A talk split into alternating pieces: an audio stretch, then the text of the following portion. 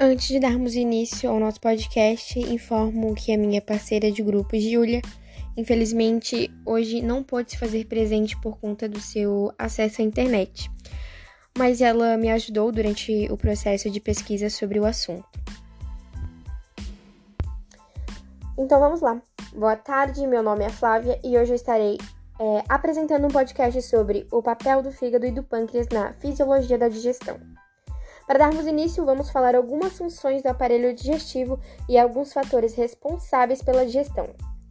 Bom, as funções do aparelho digestivo são fornecer ao organismo de forma contínua nutrientes, água e eletrólitos, armazenar alimentos por um determinado período de tempo e liberá-los parcialmente para sofrerem digestão, metabolizar o alimento para absorção, absorção e a eliminação dos resíduos alimentares, que nada mais é os produtos não digeridos.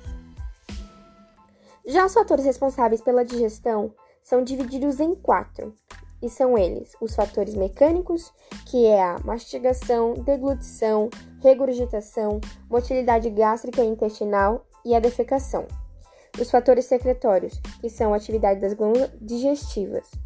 E os fatores químicos, que são as enzimas tanto produzidas pela glândula por glândulas como as das plantas e as substâncias químicas produzidas pela mucosa gástrica e os fatores microbianos, que são atividades secretoras de microorganismos, como bactérias, protozoários, fungos e leveduras, presentes no estômago e intestino dos animais ruminantes e no intestino dos herbívoros monogástricos. O processo de digestão ele se inicia com a introdução dos alimentos na cavidade oral. O processo de captação dos alimentos varia de acordo com a espécie de animal, podendo ser utilizado em vários graus: dentes, lábios, língua, cabeça e as extremidades dos membros anteriores. Já a mastigação é um fenômeno reflexo que pode receber influência do córtex cerebral.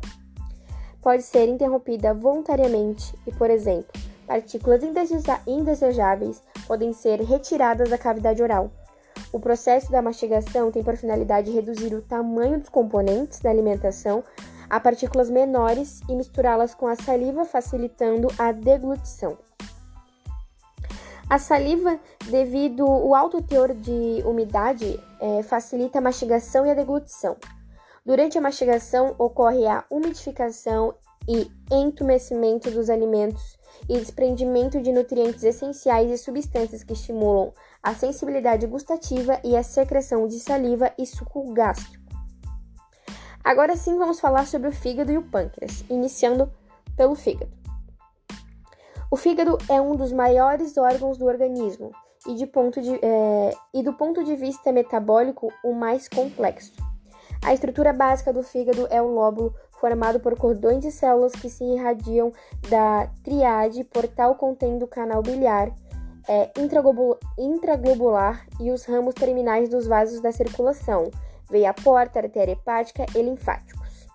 O fígado tem como função básica na, no processo de digestão a formação e excreção da bile a partir de produtos provenientes das células do parênquima hepático, como por exemplo conjugados da é, bilirrubina, colesterol, ácido cólico sobre formas de sais biliares e excreção de substâncias removidas do sangue pela atividade hepática, como metais pesados e corantes. A secreção da bile é necessária para a digestão e absorção de lipídios e para a eliminação normal de vários produtos endógenos e produtos químicos administrados aos animais. A secreção da bile é estudada sob três aspectos: a forma da bile pelos hepáticos e ductos biliares, o armazenamento e a concentração da bile na vesícula biliar e a expulsão e transporte da bile da vesícula biliar para o lúmen do intestino. A bile é, um complexo, é, é uma complexa mistura de componentes orgânicos e inorgânicos. Normalmente, a bile é uma substância homogênea e depende do ambiente físico da solução em que se encontra.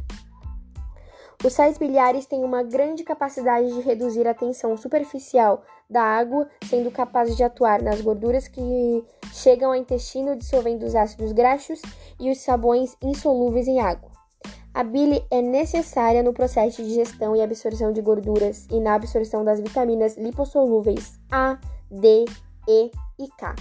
Quando a digestão da gordura é prejudicada, outros alimentos também são mal digeridos, uma vez que a gordura cobre as partículas alimentares e impede a ação das enzimas. A ligação ou presença dos sais biliares com os ácidos graxos, monoglicerídeos, produto, da, é, produto de digestão de fosfolipídios e vitaminas lipossolúveis, formam micelas que são solúveis em água e, consequentemente, mais, fácil, é, mais facilmente absorvidas. E o pâncreas? E o pâncreas, né?